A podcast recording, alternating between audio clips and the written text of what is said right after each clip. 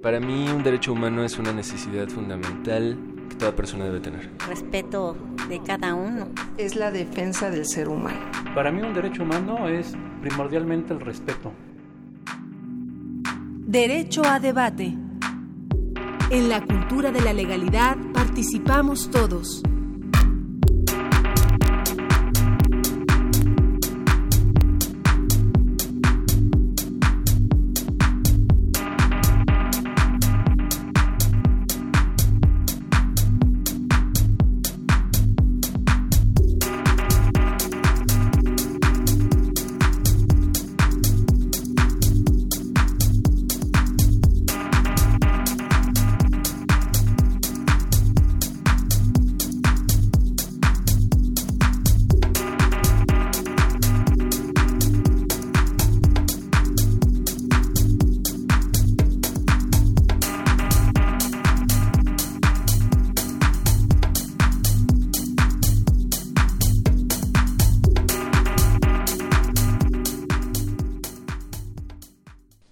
Tal? Muy buenos días, bienvenidos a Derecho a Debate en la Cultura de la Legalidad, participamos todos. El día de hoy tenemos una cápsula del doctor Carlos Daza Gómez, presidente del Colegio de Derecho Penal de la Facultad de Derecho de la Universidad Nacional Autónoma de México, y tendremos algunos expertos hablando sobre un tema que ha generado una gran controversia, el tema del caso de los porquis, conocidos eh, socialmente de esta manera, y el cual genera una serie de reflexiones en torno a la sentencia emitida por un, por un juez y sobre todo el tema y el lugar que ocupan las... Eh, la afectación de alguna manera que tuvieron esta, esta, esta niña, esta joven en, el estado de Veracruz. En la conducción el día de hoy me acompaña Raúl Contreras, estudiante de la Facultad de Derecho de la Universidad Nacional Autónoma de México. Raúl, un placer tenerte el día de hoy aquí en los micrófonos de Derecho a Debate de nueva cuenta. Ya sabes que como siempre es un placer. No, hombre, el placer es nuestro. Y antes de comenzar eh, a hablar sobre el tema, bueno, escuchemos el resumen de noticias. ¿Qué pasó a lo largo de la semana en materia de derechos humanos? Estos son tus derechos en breve. Para mí, cada uno es la defensa del ser. Voces, rostros y sueños compartidos, editado por la CNDH, acto en que participaron Luis Raúl González Pérez, Sergio García Ramírez, Silvia Elena Giorguli Saucedo, Christopher Gascón, Carlos Heredia, Padre Flor María Rigoni y Omar de la Torre de la Mora. La Comisión Nacional de los Derechos Humanos considera necesario replantear la política migratoria de nuestro país para que vaya más allá de la contención de los flujos migratorios y esté revestida de una visión humana en la que el eje central sea el respeto de los derechos humanos sin distingo de nacionalidad o calidad migratoria. Quienes se encuentran en ese contexto, antes que ser migrantes, son personas a quienes se debe brindar protección y las condiciones necesarias para el ejercicio de sus derechos. Sino que también está llevando la vida misma de los que recolectamos estos productos y que lo llevan a los Estados Unidos, lo llevan a su país y allá están cobrando dólares en lo que nosotros aquí nos dan unas migajas de pesos mexicanos en este país. El pasado 25 de marzo, el presidente de la CNDH, Luis Raúl González Pérez, se reunió con jornaleras y jornaleros agrícolas del Valle de San Quintín, Ensenada, Baja California, donde reiteraron las carencias y los abusos de que son objeto ante la inactividad de las autoridades federales, del Estado y del municipio las jornaleras y jornaleros refirieron que condiciones como las que ellos viven persisten en muchas regiones del país, tal y como lo atestiguaron a lo largo de su caravana. El Ombudsman Nacional reiteró su compromiso de dar seguimiento puntual al cumplimiento de las recomendaciones emitidas por la CNDH. La consulta previa, libre e informada a comunidades y pueblos indígenas es deuda histórica de gobiernos y sociedad que les impide ejercer sus derechos. El compromiso de la Comisión Nacional de Derechos Humanos es hacer efectivo precisamente esta promoción, este respeto por los derechos humanos, compromiso que hoy más que nunca, y lo digo, involucra también al sector privado y a las políticas y actividades empresariales. El Ombudsman Nacional, Luis Raúl González Pérez, exhortó a los gobiernos federal y estatales, así como al sector empresarial del país, a cumplir con su obligación de consultar previa, libre, informadamente, de buena fe y culturalmente adecuada a pueblos y comunidades indígenas cuando se trate de planes de desarrollo o de inversión de gran escala que tengan un impacto dentro de su territorio. Presentan publicación sobre perfil de la población afrodescendiente en México. La publicación surge de la colaboración entre la Comisión Nacional de los Derechos Humanos, el Consejo Nacional para Prevenir la Discriminación y el Instituto Nacional de Estadística y Geografía. Luis Raúl González Pérez, presidente de la Comisión Nacional de Derechos Humanos, comentó que implementará diferentes estrategias para hacer llegar valiosa información a diferentes entidades, entre ellos los organismos públicos de derechos humanos, organizaciones de las sociedades civiles nacionales e internacionales y comunidades afrodescendientes del país a los diferentes sectores del Estado y poder legislativo. Primero que nada, el gobierno del Estado lamenta y condena estos hechos y nos solidarizamos con los familiares de la señora Molina Canto. Hoy, una vez más, fue posible la detención de dos posibles responsables de estos lamentables hechos. Quiero decirles que vamos a aplicar todo el peso de la ley para el esclarecimiento total de estos hechos. El pasado 28 de marzo fue privada de la vida Emma Gabriela Molina Canto en el fraccionamiento de San Luis, municipio de Mérida, Yucatán.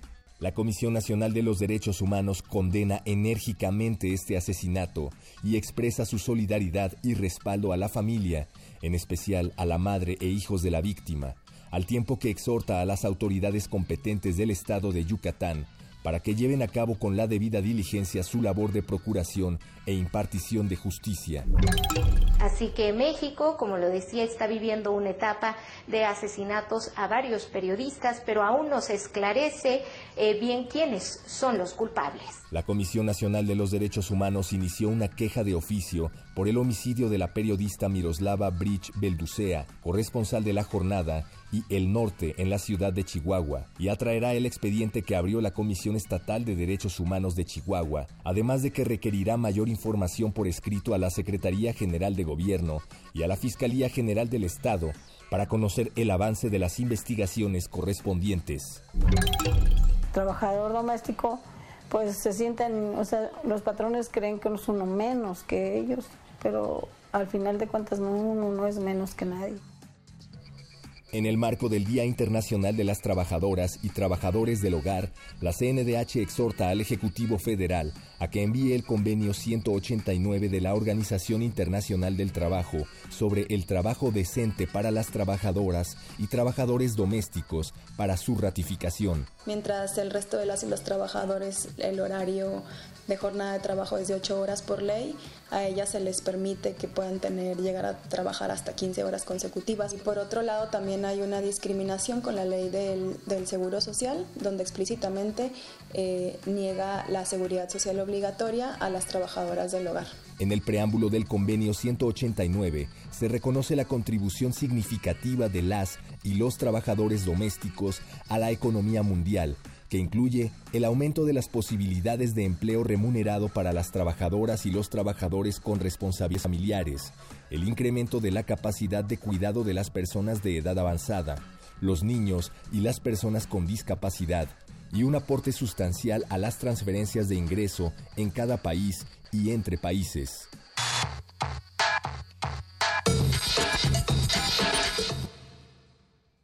Bien, estas fueron las notas a lo largo de la semana en materia de derechos humanos, son tus derechos en breve. Como les he comentado, vamos a hablar sobre este tema conocido públicamente como los porquis.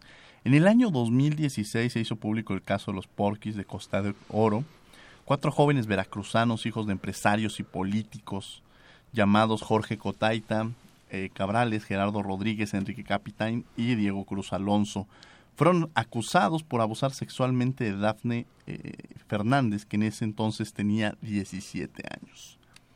Tras las acusaciones de Dafne y la orden de detención, los jóvenes estudiantes de la Universidad del Valle de México se dispersaron por distintas partes del mundo. Uno de los acusados, Diego Cruz Alonso, fue detenido en España en junio del año pasado luego de que la Interpol publicara órdenes de detención contra los implicados. En enero pasado, Diego Cruz fue extraditado y entregado a la Procuraduría General de la República como parte del tratado de extradición que se mantiene entre el gobierno de España y México. Pero a unos meses de su extradición, Diego Cruz obtuvo por parte del juez tercero de distrito de Veracruz, Anuar González Hamadi, un amparo en contra del auto de formal prisión emitido en su contra. El juez argumentó que tocar los senos, meter la mano de, falda e introducir los dedos por debajo de El calzón no se considera un acto sexual, sino un roce incidental. La indignación que provocó el amparo llevó a que cesara de su cargo el juez y que se frenara un amparo en favor de Diego Cruz. Este es el contexto general, pero eh, tenemos una nota precisamente del doctor Carlos Daza que iba a estar el día de hoy con nosotros, pero por cuestiones profesionales no pudo estar, pero van a estar con nosotros en la mesa eh, personas que forman parte de su, de su despacho, como es eh, Mari y el propio Víctor Serrano. Eh, bueno, vamos a, precisamente a escuchar la opinión de Carlos Daza, quien, quien le agradecemos que nos haga llegar esta nota en torno al tema. Escuchemos. ¿Qué tal? Muy buenos días. Un saludo a todos nuestros amigos de Radio UNAM, principalmente a nuestro amigo Diego Guerrero en esta gran conducción de este programa que se escucha en todo Latinoamérica. El tema que hoy queremos desarrollar es un tema muy importante de, una gran, de gran impacto social, pues se trata de cuatro jóvenes que fueron acusados de delitos de pederastia y también del delito de abuso sexual. Desde nuestro punto de vista, tardó muchísimo el gobierno mexicano en extraditarlos, ya que con su poder económico lograron darse a la fuga a España. Después de un largo camino jurídico, lograron traerlos a México y, e interpusieron un amparo en el cual un juez les otorgó liso y llano este amparo.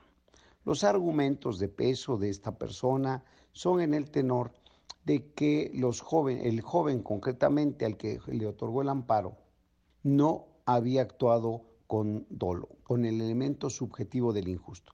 Quiero precisar para los radioescuchas lo siguiente.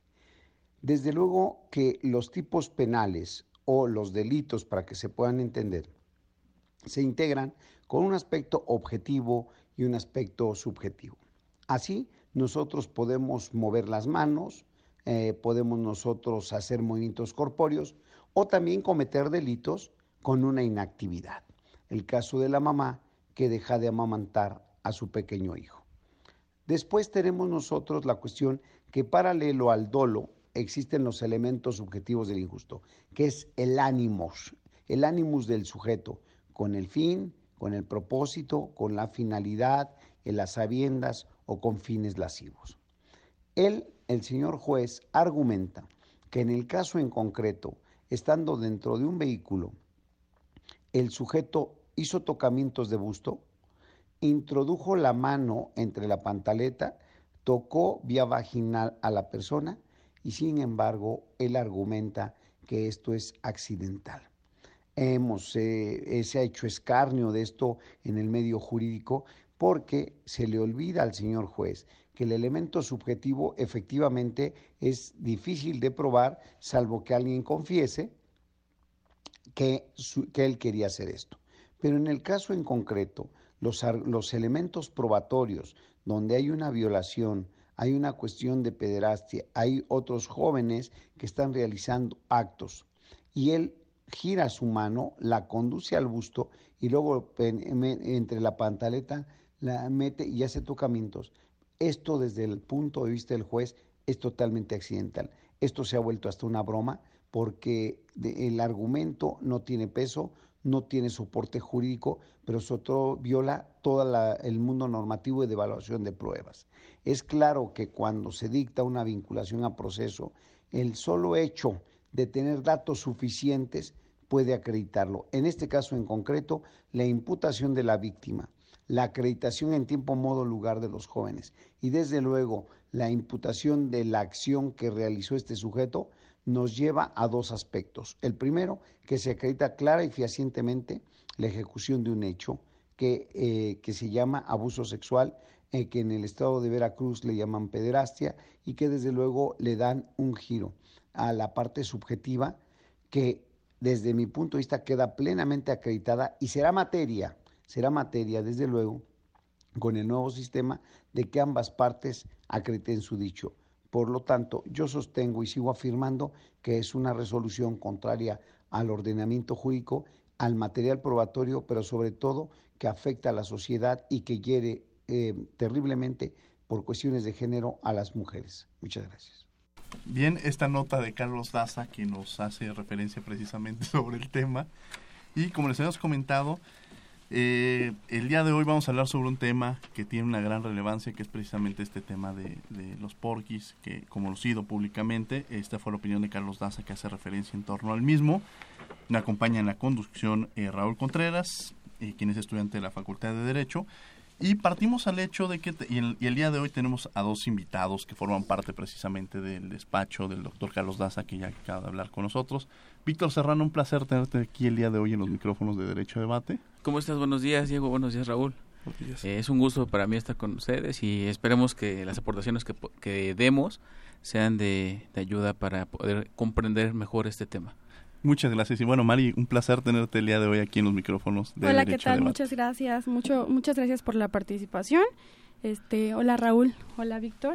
Muy buenos días y muy buenos días a todos los radioescucha. Gracias por la invitación. Al contrario, bueno, el tema ha generado una gran polémica en términos, eh, vamos a plantarlo desde términos sociales, términos jurídicos, términos políticos incluso, por los actores que intervienen, eh, ha generado una un gran, gran, creo que este tipo de temas, si, lo, si nosotros lo, lo, vemos en las redes sociales, ha generado una gran discusión desde abogados que han manifestado que la decisión que tomó el juez fue la oportuna y otros que, que han dicho, como el caso que me plantea ahorita el doctor Carlos Daza, que no era, que debió haber considerado otros elementos. Ya él nos los dijo en su voz, pero en términos sintéticos nos podrían dar alguna referencia en torno al caso, eh, referente al mismo? Claro que sí, mira, claro, como comentas, es un tema de, de gran relevancia y más porque ha estado en los medios y, y, siempre, afortunado o desafortunadamente, cuando un tema se toca en los medios es cuando más importancia se le da.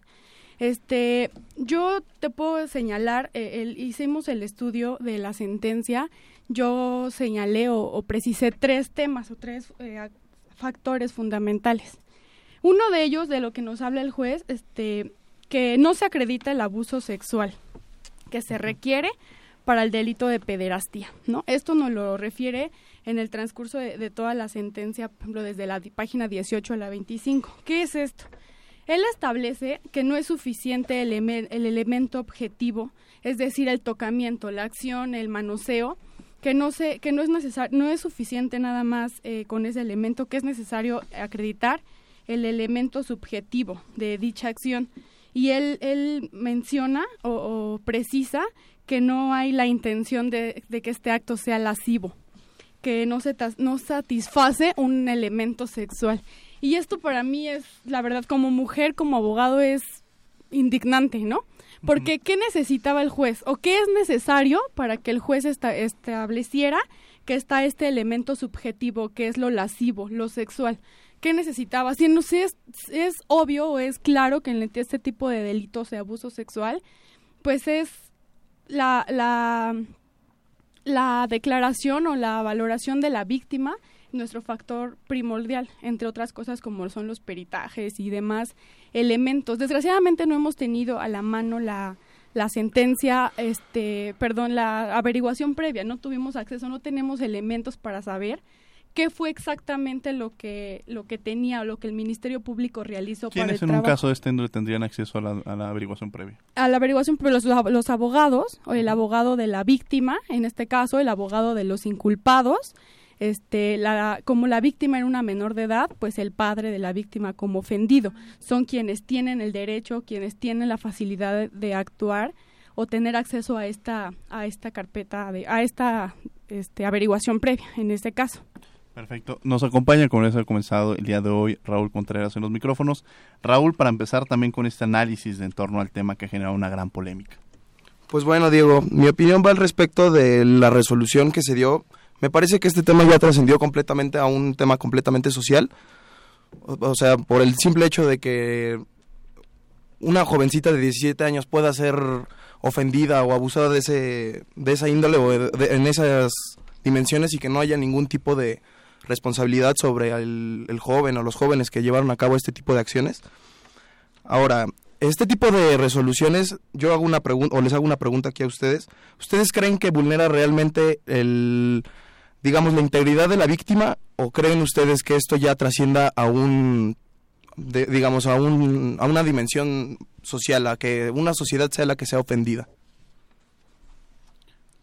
Híjole, creo que es un tema, eh, como mujer, como abogado es un tema difícil y complicado. ¿Por qué? Porque nosotras como mujeres, yo desgraciadamente he sido víctima de muchos abusos en el transporte público, por decir. Entonces, tú como mujer es incómodo, muy incómodo, tener que decir estos temas. O yo nunca hice nada, la verdad es que yo nunca denuncié este tipo de delitos, porque es incómodo, no sabes en la posición tan difícil en la que te encuentras. Entonces yo como, como esta chica me pongo el caso desde que pasó, desde Pero además, a ver María, retomemos algo muy interesante. Estamos hablando precisamente si para una joven eh, estudiante, bueno, más bien de, de la propia Facultad de Derecho, que tiene una formación jurídica, le genera un incomodo, pues entendemos que a la sociedad en su conjunto, que es eh, que nunca se ha parado un ministerio público, por ejemplo, es doble un poco el, el, ejercicio de pararse y saber que, las consecuencias que puede llegar a tener, ¿no? O sea, yo creo que ahí es, es el tema de revictimizar, ¿no? Cuando comet, cuando sufres de una violación a derechos humanos o cuando en ese sentido cuando sufres una afectación directa, que puede ser física o verbal, este, el hecho de, de, las consecuencias de pararte, de presentar la denuncia, revictimizarte y es volver a pasar por una serie de cosas que muchas veces una joven pues no quiere pasar, ¿no? Claro que sí, eh, eh, intentas evitarlo y más por todas las críticas. Ahorita ella está en medios y estuvo en medios durante mucho tiempo. Imaginemos la, el trauma o todo la, lo que afecta, lo que conlleva eso, no nada más socialmente, porque dices, eh, porque cualquier persona lo puede hacer, o sea, cualquier persona te puede tocar, o sea, ¿qué es lo que defiende el tipo? La libertad sexual, la libertad que tenemos como mujeres, como seres humanos, para decidir si tú quieres o no ser tocada. Entonces, ¿por qué un individuo, un sujeto que a lo mejor cometió un error, no lo sé, pero por qué esa persona va a tener que decidir sobre tu libertad? Es un tema muy importante, la verdad es que ella tuvo mucho valor, a pesar de que lo hizo después de un mes, le digo, conozco toda la historia y que el papá, todo este, todo este tipo de cuestiones, para mí es es, valiente, la verdad es muy valiente porque te, te revictimizas. Eres víctima de, las, de la sociedad que te critica. Ay, no, pues es que ella usó falda. Ay, no, es que ella para qué andaba esas horas de la noche. Ay, no, es que ella salió con amigos. Ok, esos factores influyen para que alguien decida sobre tu sexualidad. So, alguien decida si te toca o no te toca, si abusa sexualmente de ti. Y a pesar de todo eso, tener que soportar la crítica de la familia, de los medios y ahora en este caso pues de, de, nuestras autoridades que se supone que son para que es quienes están para velar por nuestros intereses para cuidar nuestra nuestra libertad nuestros derechos y, y que una persona un juez una persona estudiada haya eh, buscado o encontrado argumentos supuestos argumentos para defender a un tipo como este con este tipo con este tipo tan absurdo pudo haber sido otra forma te digo, yo tengo un estudio de la sentencia, la conozco desde inicios del asunto, aunque todavía no este, terminaba la carrera en ese entonces. Y este porque pues son temas para nosotros como mujeres muy complicados porque has sido víctima de ellos como como bien te señalo. Y este y la verdad es que yo creo que ella que sí es importante retomar estos temas que sí es importante señalar eh, estos puntos, que, que ella es un ejemplo para todas las mujeres que en algún momento hemos sufrido este, este tipo de, de, abusos por parte de los de los hombres, de, de las mujeres también, de las mismas mujeres, y sí es un tema muy complicado. Víctor. Sí, ¿cómo estás? Muchas gracias por acompañarnos el día de hoy aquí en Derecho a Debate. Sí, mira, creo que han tocado eh, puntos muy importantes. El primero es el político. Recordemos que estas cuatro personas que están siendo sometidas a este juicio o a este procedimiento, pues son eh, hijos de personas pudientes en Veracruz. Entonces, creo que el aspecto político siempre se entorna en ese sentido y es cuando se voltea la mirada hacia, hacia esos asuntos. Por ejemplo, recordemos que en los casos de Ciudad Juárez, el tema que, dijo Mari, pues hay un, hubo un procurador en que dijo que que las mujeres no deberían utilizar faldas por el por porque ellas son las que provocan a los hombres, ¿no? Y que derivado de ello pues se daba las el tema de los asesinatos, el tema de trata de personas. Pero en este caso, por ejemplo, como bien lo, dice Mari, pues era una chica que salía de, de un lugar para divertirse y de repente pues encuentra a estos tipos y bueno, entonces es cuando se sucede todo en el vehículo y parte en, el domicilio. Entonces, eh, de hecho es un tema fue un tema tan político que si mal no, no recuerdo, este artículo 182 que habla sobre la pederastia de, en el estado de Veracruz, que es el delito por el cual se le está investigando ahorita a, los cuatro, a las cuatro personas y que obviamente pues es el tema que nos trae ahorita, pues lo, lo quitaron del Código Penal del, del, Estado de Veracruz. Entonces hay que tener cuidado en esa parte porque pues pareciera ser que hay algo ahí, ¿no? De, eh, algo político que, que inclusive hasta eh, orillaron a que quitaran este, este tipo penal del Código Penal. Pero bueno, eh, eso es por lo político, porque siempre, siempre, como dijo Mari, pues algo que, que se ve desde ese aspecto, creo que obscurece el, tema jurídico, pero aquí lo que nos interesaría es hacer el análisis de lo que verdaderamente podría estar pasando, porque como bien lo dice María, no tenemos acceso a todo el expediente, sin embargo, tenemos, hemos tenido acceso a la sentencia y nos hemos dado cuenta que eh, hay una, hay, hay una, hubo una investigación por parte del Ministerio Público. El Ministerio Público consigna. ¿Por qué consigna? Porque él encontró elementos suficientes, elementos subjetivos, elementos objetivos o datos eh, o información necesaria, con lo que se conoce como pruebas anteriormente, porque es el sistema acusatorio anterior, y consignó esa averiguación previa, determinó que si hubo eh, la, la, posibilidad de que esas cuatro personas pudieran participar en el delito, lo, eh, cae en las manos de un juez, el juez determina y decreta el auto de forma de prisión y eso motiva el amparo.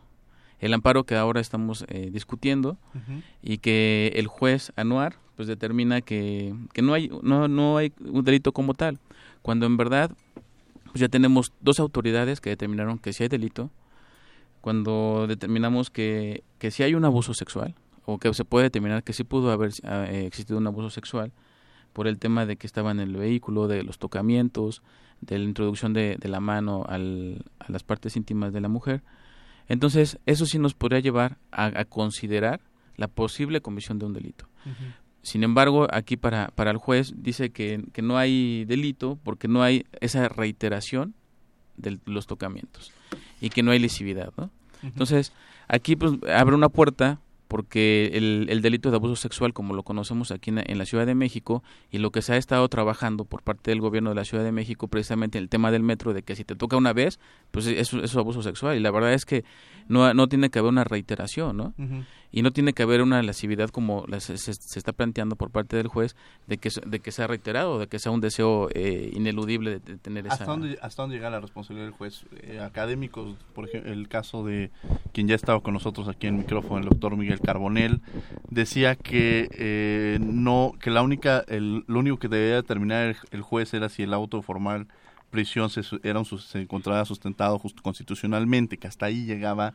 eh, la respuesta que debía tener el juez, que no iba más allá y que por lo tanto había actuado de manera adecuada, de acuerdo a las facultades que tiene. Bajo este argumento, que además, por cierto, es un, un amigo de aquí del programa que ha venido ya en, en, algunas ocasiones, pero bajo este argumento yo me gustaría conocer su, su opinión respecto al tema, ¿no?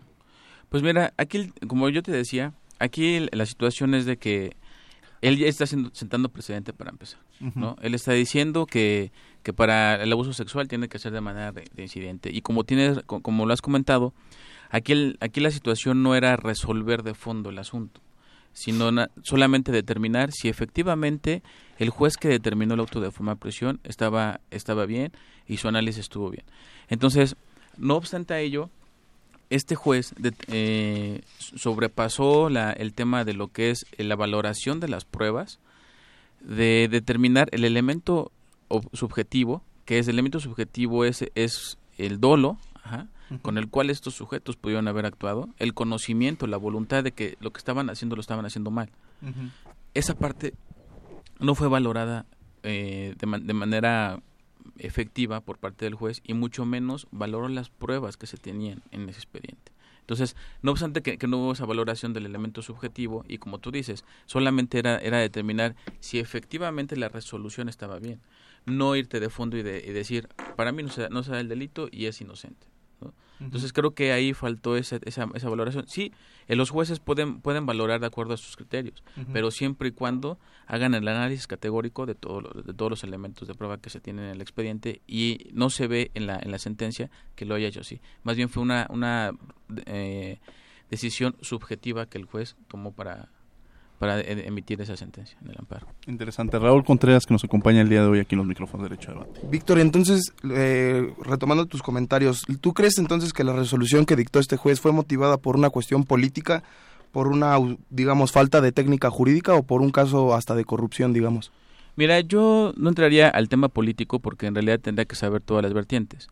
Pero jurídicamente te puedo decir que las pruebas, eh, para mi consideración, no fueron valoradas como debería ser por parte del juez y fue solamente una decisión subjetiva. Porque sí había elementos suficientes para poder determinar algún, algún tipo penal. Eh, Raúl, si me lo permites, este, yo Por quiero favor. hacer un análisis de lo que tú refieres. Eh, para mí, esto sí es un tema político y sí encontró, sí buscó la forma el juez de, de, de encontrar este tema. ¿Por qué? De un, un- un tema de corrupción. El juez, como bien decías, Carbonell eh, señalaba que su única función era determinar si el auto de formal prisión era o no constitucional. Para esto, el juez señala, el juez de, de Veracruz señala que no se acredita el primero y el último de los elementos de la pederastía, el- es decir, el tipo, ¿no? El tipo penal, que es eh, el abuso sexual y el estado, la indefensión de la víctima. O sea, el abuso sexual, no se acredita que el tipo al men- momento de meterle la mano debajo de la falda en, en- y en la, en la vagina este, y tocarle los senos, siendo que estos órganos eh, aceptados por el mismo juez son órganos sexuales, ¿no? De una mujer, de cualquier. Eh, y él no se acredita que tenía fines lascivos o para satisfacer este, necesidades sexuales. Entonces, ¿qué quería? ¿Qué quería el juez o qué necesitaba el juez para acreditarlo lascivo? O sea, para mí la verdad esto es una burla porque dices, entonces, ¿qué necesitas? ¿Qué necesitas? Porque en el abuso sexual no es la necesidad o la intención final, no es la cópula. Entonces, el abuso sexual este, se necesitan o se acredita de acuerdo a, a diversos elementos. La Suprema Corte de Justicia de la Nación se pronunció en una jurisprudencia este, de libertad de las personas. Tengo el, el número de referencia, si quieres, ahorita se los, se los distingo y distingue lo que es este, el roce y un tocamiento sexual. Entonces, esta es una, de, una jurisprudencia de, de género, perspectiva de género, en la cual establece que para este tipo de abusos sexuales se tiene que valorar todos los elementos, el contorno en el que se desarrollan este, este tipo de delitos. Entonces, no nada más, o sea, y estaban borrachos, iban, venían de una fiesta, la subieron a un coche a fuerza. La estaban tocando, cuatro sujetos a una mujer, la estaban tocando bajo su, eh, su, perdón, su, su, su libertad, bajo su, su opinión. Sumado a eso, después, bueno, de la violación, diferente. Ahorita lo que nos ocupa es sobre este tipo de, de abuso sexual. Y él nos dice que no se acredita lo lascivo, que no es suficiente. ¿Por qué? Porque no hay ninguna prueba que acredite que él tenía la intención de, de o que la intención final fuera lascivo. Ese es uno de los elementos que el juez señala. El otro dice que la víctima, la indefensión de la víctima.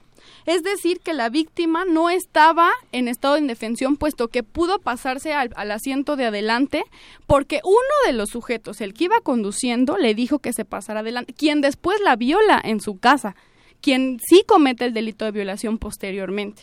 Entonces, ¿cómo pretende el juez que esta mujer se defendiera si estaba con cuatro sujetos? Cuatro sujetos, uno de ellos le da una orden. No sé el juez qué necesite o si nunca ha conocido sobre este tipo de delitos de abuso sexual, pero si tú estás con una mujer sola, con cuatro sujetos, están, te están tocando, están abusando de ti, se están burlando de ti, este, obviamente estás en estado de indefensión, entras en shock, entras en un estado emocional en el que no te puedes defender, porque, claro, todas, todas las, las personas, no puedo generalizar, ¿no? Que a todos les pase esto, pero sí en el caso concreto, porque escuché, vi la declaración de ella en los, en las redes sociales, aclaro, yo vi es- todo esto que sé fue porque lo estuve siguiendo a través de las redes sociales, porque obviamente no teníamos acceso como tal a la, a la averiguación previa. Entonces, ella, el juez dice, no se acreditan estos dos elementos. ¿Por qué? Porque ella se metió, ella se pudo pasar al asiento de adelante, por lo tanto tenía libertad y no estaba en, en indefensión. O sea, ¿cómo es posible? ¿Cómo es posible que, que el juez haga este señalamiento basándose en su propio criterio, en lo que él cree, tratando de justificar, dando supuestos argumentos para para poder justificar la conducta de este tipo. Obviamente, ¿qué te, qué te dice eso? Contestando a la pregunta que, que mencionabas, Raúl, que esto atiende a intereses políticos, económicos. Estamos hablando de un tema de corrupción. Claramente es un tema de corrupción. A mí, claro, a mi opinión. Raúl Contreras sigue en los micrófonos de derecho a debate. Pues, pues a mí lo que me preocupa, Mari, de lo que comentas es el precedente que se genera, ¿no? O sea, a partir de este tipo de criterios o de resoluciones, cualquier muchacho podría llegar a abusar de una muchacha sin ningún problema, ¿no? Porque no, no acreditaríamos, como dicen mis expertos compañeros, los elementos objetivos y subjetivos de la conducta, ¿no? Exactamente, eso es el problema. La trascendencia es lo que referíamos al principio, la trascendencia social que esto que esto provoca. Cualquier tipo en el metro te puede tocar, te puede meter la mano o en cualquier parte y va a decir, ay, no es que no se acredita el elemento subjetivo porque pues no sé si no era para satisfacer una necesidad sexual. Entonces, ¿para qué era? Entonces, yo creo que aquí tenemos que atender o tenemos que, que ver cuál es, como les, les decía, cuál es la intención de estos delitos, de estos tipos penales, no nada más en el estado de Veracruz, en toda la República a nivel nacional. Y hay que considerar también que lo que dijo fue una autoridad federal, ¿no? Entonces, siendo autoridad federal tiene más peso lo que diga. Entonces, por eso es la, la, la preocupación de la sociedad y de los juristas de que esto haga criterios y derivado de esos criterios puede hacerse jurisprudencia, inclusive reformas a, los códigos penales si verdaderamente se atendiera a lo que dijo el juez. ¿no? Entonces, por eso hay que, hay que tomar en cuenta eso. Interesante. Vamos a escuchar este, esta cápsula para saber cómo se pueden comunicar con nosotros y escuchar su opinión. Comunícate con nosotros. En Facebook búscanos como Derecho a Debate y en Twitter arroba Derecho a Debate. Teléfono en cabina 5536 4339.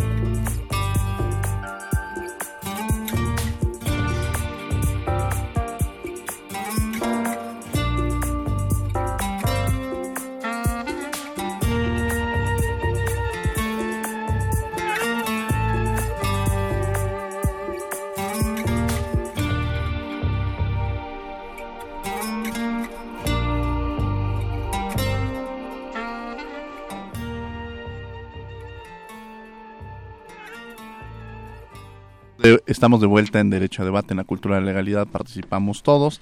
El día de hoy me acompaña en los micrófonos Raúl Contreras y tenemos como invitados a María Guadalupe Villegas Reyes y desde luego también a nuestro amigo Serrano, que es un placer tenerlo todo el día de hoy aquí en los micrófonos de Derecho a Debate, Víctor Serrano, con quien estamos analizando y reflexionando sobre el tema precisamente esta sentencia en la cual se acaban de pronunciar este eh, el juez la semana pasada precisamente y bueno que ha generado una serie de controversias ya manifestamos la posición que tuvo diversos académicos como el caso de Miguel Carbonel y, y también desde luego entender cuáles fueron los elementos que se tomaron en consideración para emitir esta sentencia si estaba facultado o no el juez y las repercusiones que en un momento dado como mencionaba Víctor antes de irnos a corte eh, puede llegar a tener este eh, un elemento como estos al ser desde luego un juez federal. Le sería que siguiéramos con los micrófonos en esta entrevista Raúl Contreras. Pues bueno, gracias Diego. Continuando con el tema, a mí me genera mucha duda, hasta continuando con el tema de la politización del caso, el cese o el cesamiento de actividades del, de este juez, de este juzgador por parte del Consejo de la Judicatura. A mí me gustaría que analizáramos en este momento si el juez debería de ser simplemente cesado, si debería de tocar la cárcel. No sé, simplemente es algo que me genera mucha duda. Mira, nada más para hacer un paréntesis, recordemos que el, Consejo de la Judicatura del Poder Judicial de la Federación es la instancia que, que, verifica la, funcionalidad de los magistrados y jueces a nivel federal. Entonces estamos hablando de un juez que finalmente emitió un amparo Ahora, el, tema es de que si, se considera que se vaya a la cárcel o se destituya, yo creo que primero hay que valorar y tendrá el Consejo tendrá la tarea de verificar si efectivamente, como dijo Mario primero, eh, hay corrupción, hay que acreditarla, porque ese, ese tema de la corrupción sí merece una investigación penal. Ahora, si es una deficiencia por, por parte del juzgador o fue una, una indebida valoración de pruebas, que al parecer eso indica primero una indebida valoración de pruebas y una, eh, un punto de vista subjetivo en su sentencia, pues yo creo que ahí sí podría ser eh, susceptible de que se le finque responsabilidad administrativa. Ya será cuestión de que el Consejo de la Judicatura así lo valore, pero, pero la sentencia sí pareciera ser que hay una deficiencia en la valoración. Y obviamente hay una revictimización de, de, la, de la persona que, que denunció el tema de, de los, de, de, la, de los delitos que se cometieron en su contra. Entonces, eso también sería susceptible de que el juez tendría que ser investigado por el tema de la revictimización que ocasionó por eh, negar el por eh, conceder el amparo, ¿no? Pero digamos una investigación penal, ¿no? Porque por el momento es una investigación administrativa. Ya tocando en temas de corrupción, yo creo que ya, digamos, el daño que causa este juzgador es mucho mayor al que pueda causar en un caso administrativo. Pues mira, recordemos que hay delitos de, que cometen los servidores públicos y en este caso, pues en, la debida procuración y administración de justicia, que son los que pudo haber incurrido el juez en todo caso, por haber emitido una, una resolución ¿no? en favor de una persona que posiblemente pudo haber cometido el delito y favoreciéndolo, pues obviamente ya no se va a continuar con la investigación.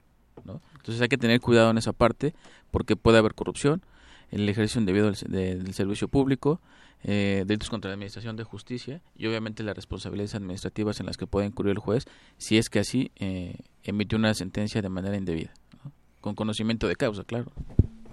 Claro, mira, como, como bien señala Víctor, Raúl, eh, primero el consejo lo que tiene que valorar es la prueba. Desgraciadamente, el elemento que está a duda o la parte que está a duda aquí es elemento subjetivo y esto es el criterio que tiene como tal el, el juzgador. Entonces, es un poco complicado acreditar esto, esta parte que él incurre en algún tipo de responsabilidad. ¿Por qué? Porque es un elemento subjetivo, no está como tal plasmado, es su interpretación y es la facultad que él tiene como juzgador, interpretar.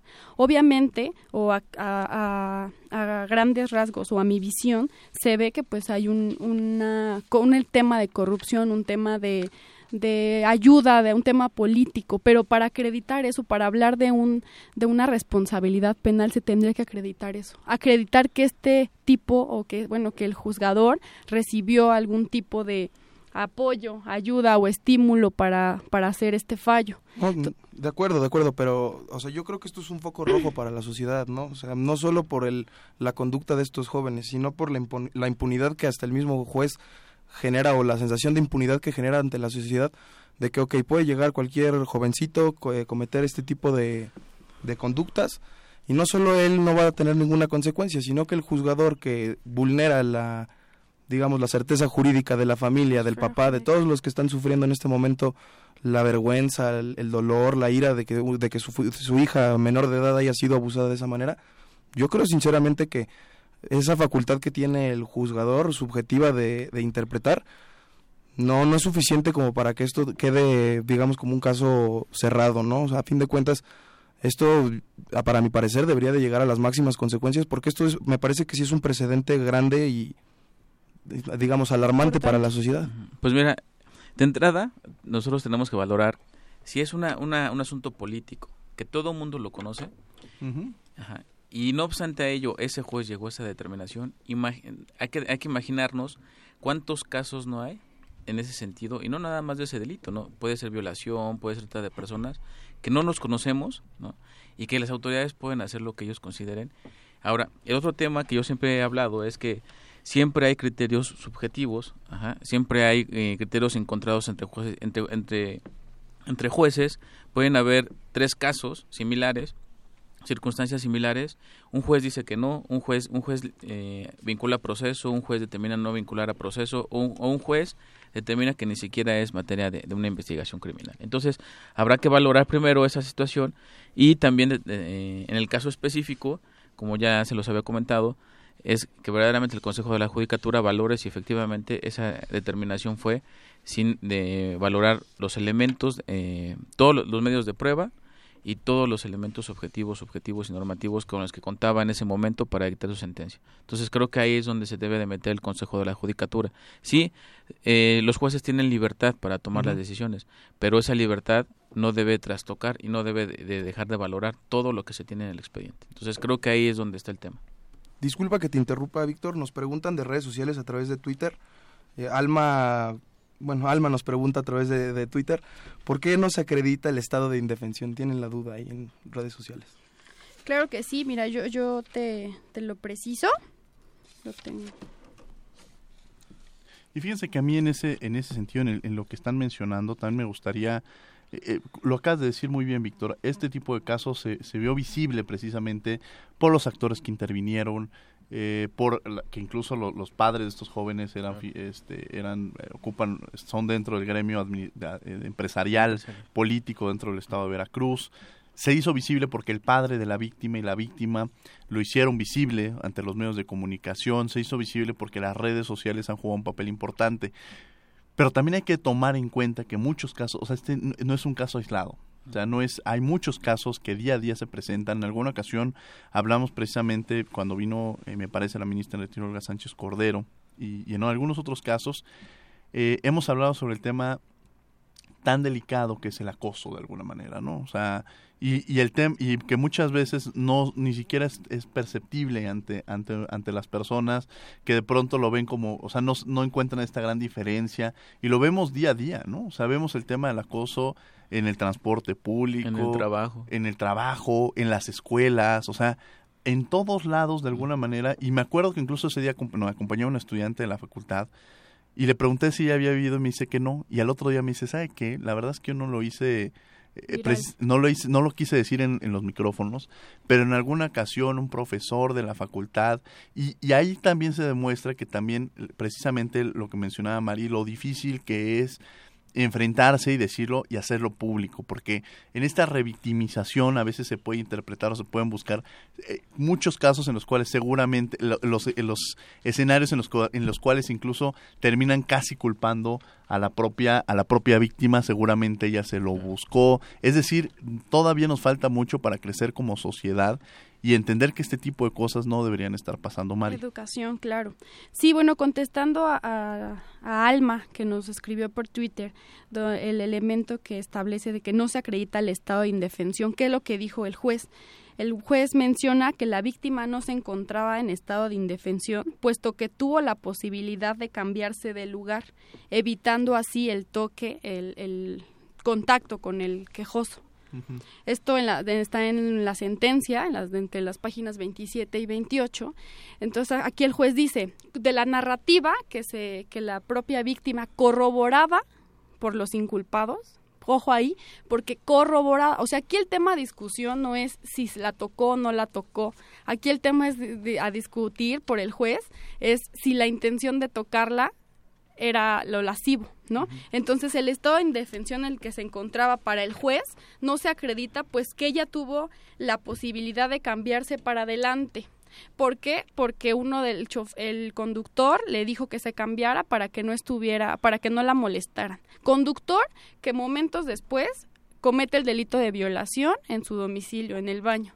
Entonces, el juez dice, no, pues ella pudo moverse, por lo tanto no estaba en estado de indefensión. Por supuesto que no, ella estaba en estado de indefensión porque estaba con cuatro sujetos que la estaban torturando no solamente físicamente, sino psicológicamente, burlándose de ella, este, tocándola. Entonces, ella pudo obedecer a una orden, no es que ella hubiera tenido la posibilidad de moverse o no, ella obedeció a una de las órdenes de sus agresores, que fue pasarse para adelante para que no la estuvieran molestando supuestamente. Tenemos aquí de Connie eh, Valadez, nos dice, ¿acaso las leyes cambian si están vistas desde el punto de vista de una mujer? Yo creo que no. Eh, César Cáceres eh, nos dice, mejor ustedes dan eh, los programas de TV abierta, me parece, este, lo, que, que se está haciendo un buen análisis del caso del juez Porky, y bueno, de- hacen de Matutino Express que son, eh, hacen una reflexión que son ignorantes, que no lo han hecho de forma adecuada, bueno, pues es opinión de ella. José Alanís nos dice, bien por ella, se- de, de aquí nuestra invitada, bien por ella, sí se defiende a las mujeres, muy inteligente, hay que tomar partido claramente y combatir la violencia. Bueno, pues es prácticamente el tema, genera una, un- una serie de reflexiones. Nos quedan pocos minutos, pero a mí sí me gustaría que nos dijeran qué pasa cuando alguien está pasando. O sea, no lo dejemos solamente en este análisis jurídico, sino también el mensaje es este cultu- esta cultura de la legalidad. Quizá un mensaje de entender que mucha gente que seguramente nos está escuchando ha pasado por algo muy parecido y yo creo que el mensaje es qué tienen que hacer. O sea, cómo lo pueden hacer, eh, cuál es el, lo que deben de llevar a cabo para que no se sigan ejerciendo este tipo de acciones. La autoridad tiene una responsabilidad, pero nosotros como sociedad también, y sobre todo cuando hay una víctima, ¿qué es lo que tiene que hacer? ¿no? Claro que sí, mira, eh, este tema es un tema muy complicado, muy, muy profundo. Es un tema, como lo mencionaba en otras ocasiones en, en el programa con, con el doctor Daza, es un tema de educación. Es un tema de cultura desde, el, desde la casa, educando desde la casa. Eh, desgraciadamente, eh, las mujeres siempre en este caso somos un poco más vulnerables porque los hombres también sufren de, abusos, de, de, este tipo de delitos, pero las mujeres somos un poco un sector más vulnerable en este caso. Entonces, mi consejo o mi apoyo o, mi forma de ver las cosas es que, que no se dejen, que el delito o que, más bien, que el derecho a la libertad sexual lo tienes tú.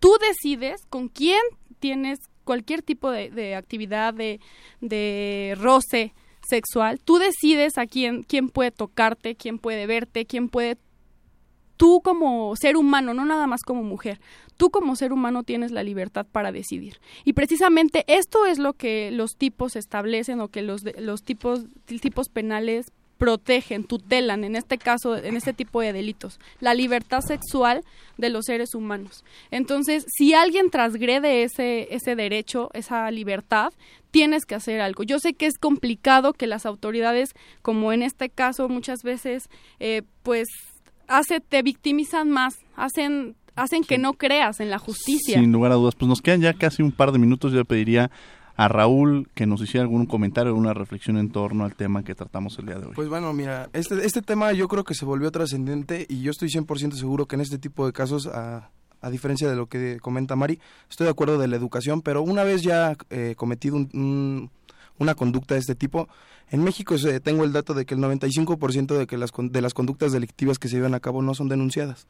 Entonces, a fin de cuentas, lo que yo creo o lo que yo recomendaría a la audiencia que nos escucha el día de hoy es que a fin de cuentas también fomentar la cultura de la denuncia, ¿no? Porque muchas veces la gran mayoría de la, y hasta lo comentamos aquí, las señoritas por el hecho de vergüenza, de que no quieran ser sometidas a críticas, a, digamos a los a las presiones sociales, no se denuncian este tipo de conductas. Yo lo que invitaría a la sociedad es a que sea cualquier tipo de delito, no solo este tipo de delito que estamos analizando, fomentemos la cultura de la denuncia, que es a fin de cuentas lo que nos puede dar una verdadera certeza jurídica en este tipo de cuestiones, ¿no?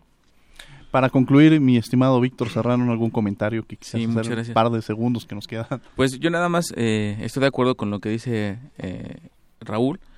La verdad es que sí hay que hacer la cultura de la denuncia. Hay diferentes instancias en las que se puede acudir, Ministerio Público, Comisión Estatales o Comisiones de Derechos Humanos, eh, áreas administrativas, que, fiscalías de, en, contra, en, contra, de servidores públicos, visitadurías, órganos de control, en donde pueden quejarse precisamente de cuando ustedes presenten la denuncia si no les hacen caso o si finalmente el, la autoridad no decide eh, iniciarles una investigación. Entonces hay, hay, hay, mecanismos que precisamente los defienden en contra de esa situación. Muchas gracias. Pues ya nos quedaría un minuto para, para despedirnos. Eh, Mari, te pediría que algún comentario o reflexión en torno al tema. Bueno, pues sí, claro que, que estipulemos o que creemos esa cultura, como bien lo señalan mis compañeros, que, que la sociedad como tal vea que las mujeres o que las personas que sufren este tipo de delitos son víctimas, son víctimas y que necesitan ser tratadas como tal. O sea, que ya se, ya se vulneró su derecho y lo, lo mínimo que se espera de la sociedad, de las autoridades, es que lo tutelen, que lo protegen, que la apoyen, que se apoya a esta persona que está sufriendo. Entonces, pues para mí es eso el mensaje y pues esperemos la resolución de, de colegiados de este asunto para saber que en qué termina. Estaremos muy al pendientes. Muchas gracias, Raúl, por haber estado el día de hoy aquí en Derecho a Debate. Muchas gracias por la invitación, Diego. Siempre es un honor. Víctor, un placer haber tenido aquí en los micrófonos de Derecho a Debate. igualmente. Mari, un placer haber tenido gracias, aquí. Y bueno, yo antes de irme me gustaría hacer una reflexión en torno a otro tema que también genera una gran polémica y es el tema de libertad de expresión. Eh, el día, el día eh, la semana pasada la Comisión de Derechos Humanos atrajo precisamente el tema de Miroslava Brach en el estado de una periodista de la jornada que fue asesinada en el estado de Chihuahua y los periodistas y casos como el de Ricardo Monliu Cabrera en Veracruz, Cecilio Pineda en Guerrero que merecen la más amplia condena y que desde luego la Comisión Nacional de Derechos Humanos ha estado al pendiente. Amenazas de comunicados como Héctor de Mauleón, Denis Merker, Denis Dresser, Julio Astillero, Olivia Cerón, José Luis Montenegro, Belé Brown, Kenia Velázquez, entre muchos otros compañeros del gremio del periodista, nos llevan a una gran, gran reflexión que se tiene que trabajar. Las autoridades tienen una gran responsabilidad los invito a que lean el, en fin, el artículo que publicó hoy el presidente de la Comisión Nacional de Derechos Humanos, Periodismo y Derechos Humanos en el periódico El Universal, porque estas condenas, el callar una voz de un periodista es callar la voz de todos los ciudadanos y las quejas que se pueden llegar a presentar. Es uno de los, de los delitos más graves que se puede llegar a cometer. Y bueno, nada más quiero aprovechar también rápidamente antes de despedirme la semana pasada se rindieron dos informes, eso habla de transparencia y rendición de cuentas. Un saludo, el, tanto en la Facultad de Derecho el director presentó su, su informe, como el presidente de la comisión el día viernes presentó el informe. Esto es lo que se tiene que realizar y la responsabilidad que tiene de nosotros estar informados y desde luego que los propios funcionarios nos, nos, nos, nos den cuenta de lo que se está haciendo. Y ese es un, un ejercicio que debe realizar todo sistema administrativo. En las voz en cápsula tuvimos Héctor Castañeda, en los controles técnicos Arturo González, en redes sociales Karina Méndez, asistencia de Adriana eh, Ávila y en la producción Jessica Trejo. Al micrófono estuvo acompañándome el día de hoy Raúl Contreras eh, y su servidor Diego Guerrero. Desde luego tuvimos como invitados a Mari y a Víctor Serrano. No olviden que nos escuchamos de ley el próximo lunes. Esto fue Derecho a Debate. Radio UNAM y la CNDH presentaron Derecho a Debate. En la cultura de la legalidad participamos todos.